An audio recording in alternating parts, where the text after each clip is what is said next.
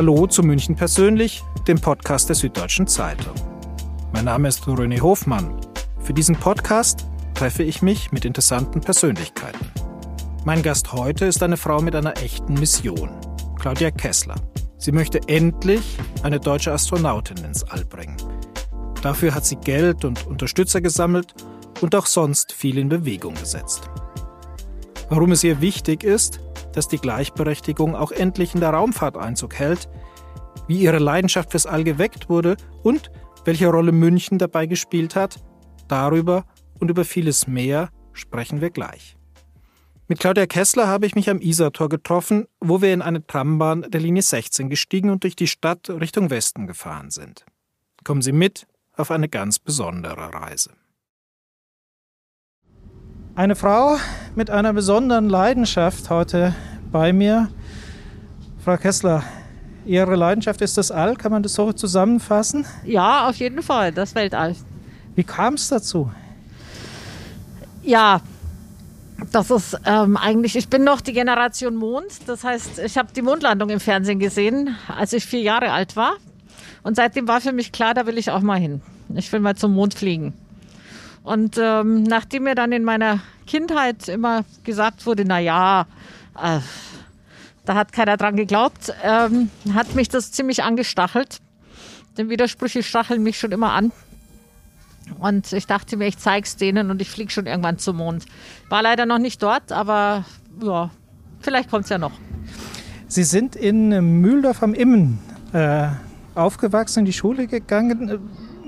Sie haben gerade schon angedeutet, das hat irgendwie keiner so ernst genommen. Und, und, und äh, wie war das damals, wenn man sich sowas in den Kopf setzt? Ja, da haben halt alle mehr so drüber gelacht. Ähm, gut, mein Vater hat sich dann immerhin gefreut, äh, weil das mein Technikinteresse natürlich insgesamt geschürt hat. Und der war Automechaniker und war natürlich froh, dass er dann einen Gehilfen hatte in der Garage und hat mich dann auch ähm, gerne mit Mathe und Physik äh, gedrillt oder unterstützt. Diese, diese Leidenschaft, können Sie die näher beschreiben? Geht es um die Technik? Geht es ums Weltall? Geht es um die Lust auf das Neue, das Unerreichte überhaupt? Nein, es geht um diesen Blick. Es geht um diesen Blick von da draußen auf die Erde. Dieses Gefühl, dass wir mit der Erde Teil des Universums sind, dass wir auf diesem kleinen blauen Planeten leben und von da draußen ausschauen wie Ameisen oder noch kleiner und einfach ähm, Teil dieses gigantisch großen äh, Weltalls, dieses Universums sind. Darum geht es mir. Das möchte ich gerne mal sehen. Das Ganze hat sie dann ja äh, zum Studium nach München geführt, 1984, glaube ich, wenn ich es ja, richtig genau, im Kopf das habe. stimmt. Wie war das dann hier mit Studium und sozusagen Einstieg ins, ins Berufsleben? Ja, also im Studium war das ja so in den 80ern, dass da nicht so viele Frauen Maschinenbau studiert haben. Und ich habe ja Maschinenbau mit äh, Fachrichtung Luft- und Raumfahrttechnik studiert an der TU München. Wir waren am Anfang 1000 Studenten. Und da waren ungefähr zehn Frauen dabei. Also die hat man die anderen vielleicht so von ferne mal gesehen. Also ich war eigentlich dann ja immer die einzige unter ganz vielen Jungs, was mir sehr viel Spaß gemacht hat. Ähm, die Professoren fanden sie nicht immer ganz so spannend. Also die fanden manchmal doch, dass da Frauen oder Mädchen nicht so geeignet sind dafür. Das haben sie einem auch ziemlich deutlich gesagt in den 80ern noch. Also das war schon noch hart. Wie war da die Ansprache? War das ausgrenzend oder war es wirklich Ah, ja, äh, das war feindlich? so. Ein der Fächer war so, wir haben ja noch mit Hand konstruiert, das war ja kurz bevor die CAD, also wir haben ja noch mit Zeichenbrett und Tusche und so konstruiert und da wurde mir also klar gesagt, Frau Kessler, das brauchen Sie gar nicht erst probieren, das können Frauen sowieso nicht. Und so, also ja. Und die Professoren waren tatsächlich alles Professoren. Ja, Damals. nee, Frauen gab es da gar nirgends. Also überhaupt nicht. Ich habe mich dann einfach dran gewöhnt. Ich habe dann auch keine Freundinnen gehabt zu der Zeit, sondern war wirklich mit Jungs un unterwegs und äh, habe das gar nicht mehr gemerkt. Wie, wie war da so diese Stimmung in den 80ern an der TU? Naja, es war ja TU, also Keine Stimmung. Korthosen und karierte Hemden halt. und zum Mittagessen die Schnitzelsemmel von. also da war jetzt nicht so äh, politische Stimmung oder so. Da musste man schon an die LMU gehen dafür. Aha, also doch eine große Konzentration auf das Technische. Ja, sehr, sehr technisch, sehr, sehr technisch orientiert, ja. Hat Ihnen das gefallen oder hat, fanden Sie das irgendwie ein bisschen strange auch? Nö, mir hat das eigentlich schon ganz gut gefallen. Also ich meine, als das dann wirklich mit dem Raumfahrttechnikstudium losging, da war ich wirklich im siebten Himmel. Also das war toll. Wir hatten einen Professor, der bei der NASA gearbeitet hat und mit Werner von Braun und so. Und ich habe meinen ersten Studentenjob gehabt und durfte eine Rakete zusammenschrauben. Also das war einfach ähm, gigantisch. Als Studentenjob Raketen zusammenschrauben. Bei, ja. Bei wem war das? Äh, das? Die Firma hieß damals Kaiser Trede und war in Obersendling. Die gehört jetzt zur OHB-Gruppe und ist in Oberpfaffenhofen, aber immer nur in München, also Münchner Raum ansässig. Und die haben einen Studenten gesucht, der groß und stark ist, um ähm, eben zu helfen, diese, waren kleine Raketen zusammenschrauben.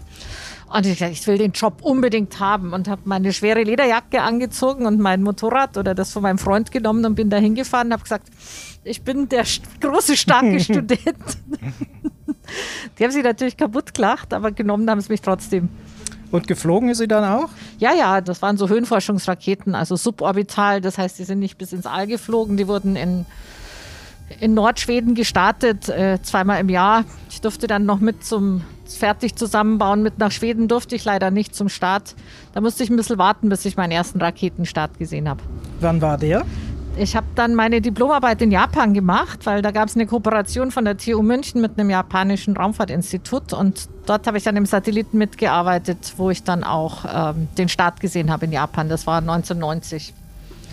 Sie haben ja eine Mission sozusagen. Die Mission, wir wollen eine erste, die erste deutsche Frau ins All bringen. Warum ist das so wichtig? Ja, also mir ist es natürlich eine Herzensangelegenheit, weil ich selber auch immer Astronautin werden wollte. Aber es ist insgesamt natürlich in, gesellschaftlich unheimlich wichtig in Deutschland, weil wir einfach Vorbilder brauchen. Wir brauchen mehr Frauen in den technischen Berufen, wir brauchen mehr Frauen in, in ja, im Maschinenbau und diesen Fächern. Ähm, wir haben zwar jetzt schon mehr als damals, aber es reicht noch lange nicht. Und dafür brauchen wir einfach Motivation und dafür brauchen wir Vorbilder. Und das größte Vorbild, was man haben kann, ist halt einfach eine Astronautin oder ein Astronaut. Der andere Grund ist äh, medizinische Forschung im All. Sie wird ja sehr viel betrieben auf der internationalen Raumstation und da haben wir in Deutschland einfach keine Daten von Frauen, davon, wie sich der weibliche Körper im All verhält. Wie weit ist denn die Mission schon gekommen? Wie, wie, wie nah sind Sie dem All? Wir haben äh, 2016 angefangen mit dem Projekt, haben privat organisiert und finanziert zwei Astronautinnen ausgewählt aus über 400 Bewerberinnen und haben die beiden dann trainiert, auch privat organisiert und finanziert mit Hilfe eines Astronautentrainers von der ESA, der im Ruhestand ist, der uns äh, da unterstützt hat mit dem ganzen Training und vielen, vielen Unterstützern in Europa. Die beiden haben 2019 ihr Basistraining abgeschlossen, haben also Parabelflüge gemacht, haben Tauchtraining gemacht, waren in der Zentrifuge, ähm, in der Unterdruckkammer, haben die ganze Raumstation, die ganze Theorie und das alles auswendig gelernt und ähm, brauchen jetzt noch ungefähr sechs bis neun Monate Training in den USA und dann können sie fliegen. Privat finanziert, ich habe gelesen 50 Millionen Euro in Summe. Äh, das ist ja ein gewaltiger Betrag. Kriegt man das hin? Ist das realistisch? Nein, das ist es leider nicht. Das haben wir auch lernen müssen in den Jahren, die wir daran gearbeitet haben. Wir haben mit über 200 Firmen, Firmenchefs gesprochen. Und obwohl wir eigentlich einen Medienwert von über 100 Millionen erzielt haben, das heißt, die Visibility ist durchaus da für diese Größenordnung, ist es uns nicht gelungen, wirklich Sponsorenfirmen zu finden, die da investieren in dieses Thema. Deswegen haben wir uns an die Regierung gewandt und haben gesagt, eigentlich ist das auch eine hoheitliche Aufgabe, eine nationale Aufgabe, dass nach zwölf deutschen Männern jetzt die erste deutsche Frau ins All fliegt. Die Frauenquote im All ist ohnehin nicht besonders gut. Ich glaube, von 450 Menschen, die im All waren, 50, 60 so in der Größenordnung Frauen. Ja, also von, sechs, von 600 Menschen ungefähr 70 Frauen, also so knappe 10 Prozent oder gute 10 Prozent. Ja. Welche Nationen sind da vorne? USA ist da ganz lernen? vorne. Also ich sag mal, 40 von den 60 sind Amerikanerinnen dann eben eine Italienerin, unsere Samantha, die ja gerade zurückkam, eine Französin, eine Engländerin, eine Koreanerin, eine, ein paar Japanerinnen, ein paar Chinesinnen, ein paar Russinnen und ähm, ja, die Anusha Ansari eine Iranerin, die aber in den USA lebt und die sich ihr Ticket auch selbst gekauft hat. Mhm. Haben Sie Unterstützung gefunden in der Regierungskreisen für ähm, dieses Vorhaben oder sind Sie nur am Kämpfen? Wir waren 2019 sehr weit. Wir waren bei über sieben Ministern, weil wir auch gefunden, äh, der Meinung waren und die Minister auch, dass das eine ressortübergreifende Aufgabe ist, weil es so viele Bereiche abdeckt. Äh, mit dem Thema Vorbild für Frauen und Raumfahrt und Forschung und ähm, so weiter. Und die wollten uns alle unterstützen und haben eine Arbeitsgruppe gebildet, um das Budget zu finden. Dann kam Corona. Dann ist das Ganze auf Eis gelegt worden. Und dann gab es eine Neuwahl. Und dann haben wir im März diesen Jahres angefangen, wieder mit der Frau Christmann, die jetzt zuständig ist für die Raumfahrt in Berlin, zu sprechen. Und dann kam der Ukraine-Krieg. Und wir warten immer noch auf den Nachfolgetermin mit der Frau Christmann im Augenblick. Also auch an der Stelle hat Corona und der Krieg in der Ukraine die Sachen schwieriger gemacht. Auf jeden Fall, sehr viel schwieriger, ja. Ich habe so nachgelesen, die, das Thema Frauen im All war ja in der Geschichte der Weltraum schon sehr früh eines. Äh, wenn man das aus heutiger Sicht nachliest, ist es aber befremdlich, wie da sozusagen auf die Rolle der Frau geguckt wird, weil man gesagt hat, gut, wenn wir da lange sind, da brauchen wir schon auch äh, Krankenschwestern, Assistentinnen.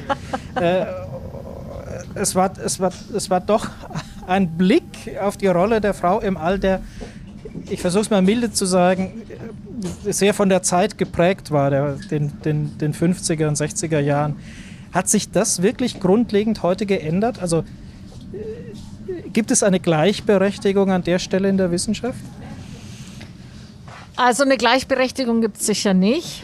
Das sieht man ja auch an den Zahlen. Ähm, weder bei den Astronauten noch bei den Forschern noch bei den Ingenieuren, wenn sie schauen. Ich habe heute Morgen gerade geschaut auf LinkedIn, auf ähm, der Plattform. Da war eine Meldung über den Raumfahrt, den bayerischen Raumfahrtsummit, der ähm, die Tage stattgefunden hat.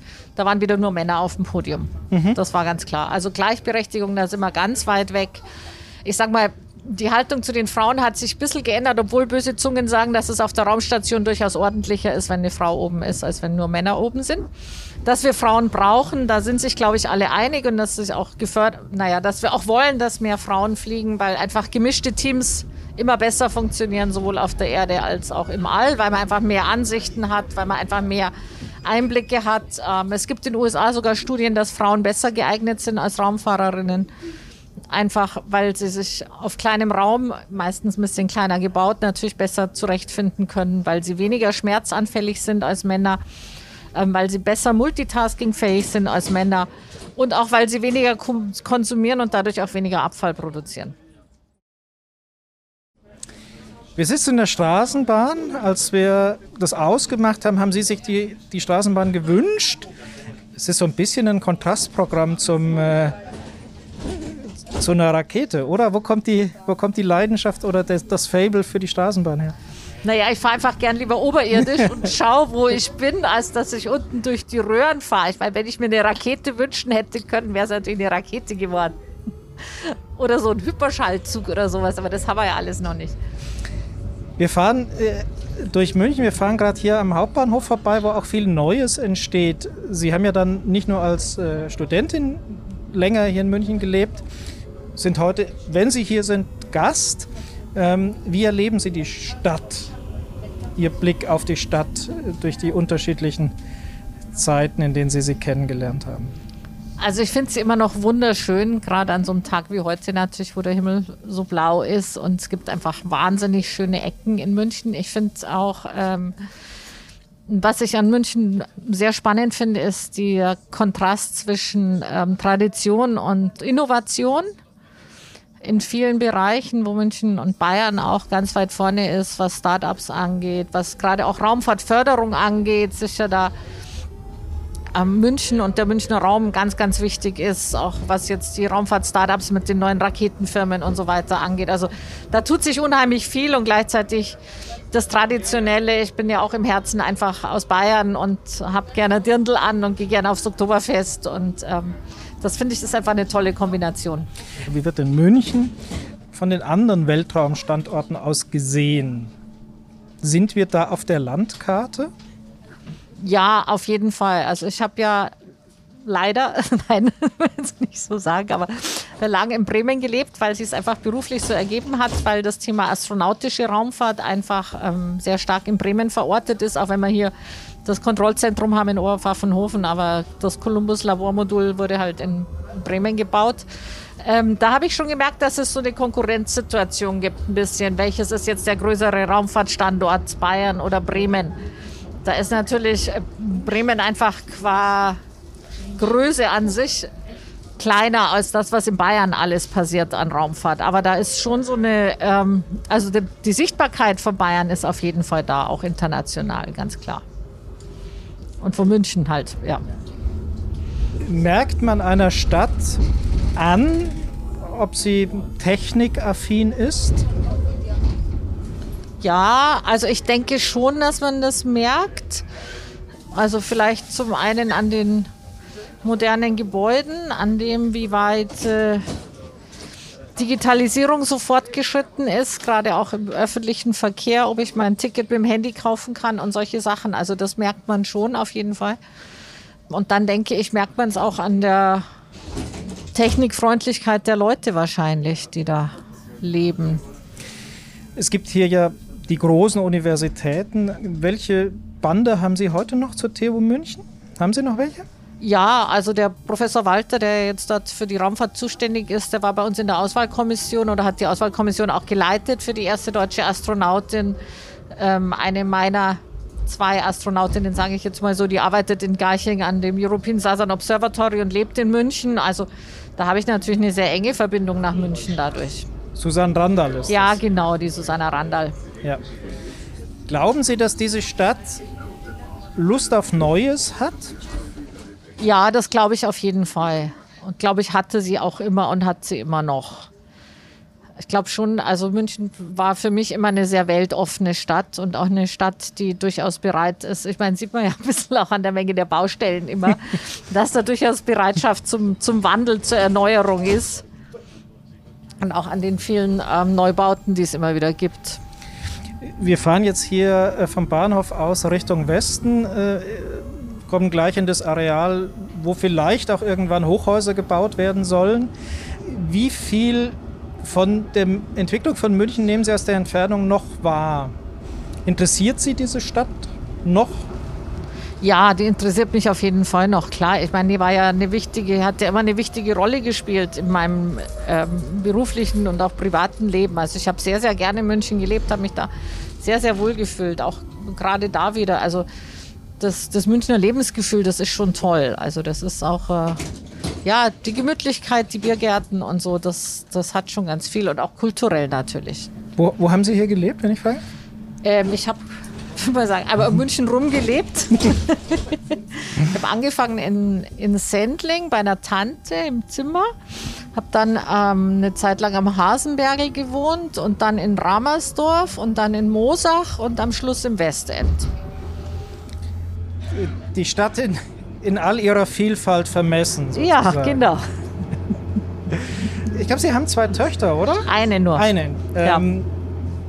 Wenn Sie der sagen sollen, wo sie in München hingehen soll, damit sie nichts verpasst und mhm. alles gut kennenlernt, wo würden Sie sie hinschicken? Also erstmal muss ich sagen, dass die Tochter in München geboren wurde und da war ihr Hilfsplatz registriert ist. Also eine Münchnerin, leider nur gebürtig, danach sind wir ein bisschen rumgezogen hingehen, um nichts zu verpassen. Also ich würde fast immer noch sagen, also jetzt kenne ich mich natürlich nicht mehr aus, wo die Szene ist, aber wo ich sagen würde, wäre einmal die Leopoldstraße runterlaufen oder rauflaufen, vielleicht bei der Münchner Freiheit, dann auf jeden Fall ein Abstecher in Englischen Garten und dann vielleicht über die Maximilianstraße rein zur Fußgängerzone und dann ja Richtung Heidhausen, würde ich sagen, vielleicht dann raus. Ins Museum würden Sie sie auch schicken? Ja, ich würde sie natürlich ins Deutsche Museum schicken. das ist einfach ein Muss, finde ich. Also für mich als, als Ingenieur, als Techniker ähm, immer noch eine große Faszination. Auch die Luft- und Raumfahrtabteilung da drin, aber auch sonst die, die ganze Technik da drin. Welche anderen Abteilungen haben Sie denn sozusagen für sich entdeckt im Laufe der Zeit auch in diesem Museum? Was interessiert Sie jenseits der Luft- und Raumfahrt? Also ich war natürlich gerne im Bergwerk. Ähm, ich war jetzt noch nicht in allen Abteilungen, seit es renoviert ist, aber früher war natürlich die ganze Elektronikabteilung auch total spannend äh, mit dem Faradayschen Käfig und solchen Sachen. Also das ist bei mir auf jeden Fall hängen geblieben. Ja. Wenn man von München nach Japan geht äh, zum Studienabschluss, mhm. ähm, wie sehr war das ein Kulturschock? Ja, schon sehr, aber ich habe ja gefunden, dass das Bayerische und das Japanische doch viele Ähnlichkeiten haben. Wir sagen beide am, am Ende des Satzes, ach so ist es oder ach so das ne auf Japanisch. Also da gab es ähm, durchaus Überschneidungen. Ähm, Haben Sie Japanisch gelernt? Ich habe Japanisch gelernt in den vier Monaten, wo ich dort war. Ähm, habe mich auch sehr gut äh, ja, also auch so, so, zum, so umgangssprachlich. Und ich finde die, die Schriftzeichen einfach spannend. Also mhm. das hat sowas für mich auch ein bisschen was Technisches, weil man, die sind ja immer zusammengesetzt aus verschiedenen Schriftzeichen und das ist wie so ein Puzzle, die man dann auflösen kann. Also das fand ich schon sehr interessant. Und auch landschaftlich ist es oft sehr ähnlich wie Bayern. Also ich war beim Skifahren und die Skipiste heißt auf Japanisch Piste und die Hütten heißt auf Japanisch Hütte und so. Also da gibt es schon Überschneidungen. Mhm. Dann lassen uns zum Abschluss da nochmal einen Blick äh, in die Zukunft werfen. Wo entwickelt sich die Raumfahrt hin und welche Rolle wird Deutschland, wird München in Ihrer Vorstellung, in Ihrem Wunsch dabei spielen? Ja, also in der Raumfahrt zum einen geht es natürlich ganz viel darum, ähm, uns um unseren Heimatplaneten, unsere Erde zu kümmern und den besser zu verstehen. Zum anderen geht es einfach darum, das Universum besser zu verstehen. Und das, was ich am spannendsten finde, ist natürlich, dass, dass wir gerade eine, zusammen mit der NASA natürlich ähm, eine Station in der Mondumlaufbahn bauen. Das heißt, äh, wirklich dann auch die NASA jetzt 2024, 2025 plant, endlich eine Frau zum Mond äh, zu schicken und dann später hoffentlich auch Menschen zum Mars. Sie haben es eingangs erwähnt, Sie sind die Generation Mond. Welche Generation haben wir jetzt und wann kommt die Generation Mars? Ja, also die Generation Mond kommt jetzt dann wieder, wie gesagt, wenn die NASA wieder anfängt zum Mond zu fliegen und wir hoffen, dass dann auch ähm, europäische und vielleicht auch deutsche Astronauten oder eine deutsche Frau irgendwann zum Mond fliegen wird. Generation Mars ähm, dauert meiner Meinung nach schon noch 20, 30 Jahre, denke ich. Erleben Sie unter den Studenten, Studentinnen, jungen Forscherinnen, die Sie heute kennenlernen, die gleiche Leidenschaft, die Sie damals angetrieben hat? Ja, auf jeden Fall. Das ist, glaube ich, so ein Raumfahrtvirus, den man hat und der ist weltweit der gleiche. Also wenn wir Raumfahrer uns auf Raumfahrtkonferenzen treffen, dann ähm, würden sie als Ausstehender glauben, sie sind irgendwie in den Science Fiction gelandet oder so. Aber wir beiden das alles sehr ernst, was wir da sagen. Frau Kessler, herzlichen Dank. Hat mir viel Spaß gemacht. Dann ja wünsche ich noch eine gute Reise im doppelten Sinne. Vielen Dank. Dankeschön. Auf Wiedersehen. Das war die Raumfahrtexpertin Claudia Kessler. Und das war München persönlich für diese Woche. Alle anderen Folgen finden Sie auf sz.de-podcast. Die nächste Folge von München persönlich erscheint dann in zwei Wochen. Danke fürs Zuhören.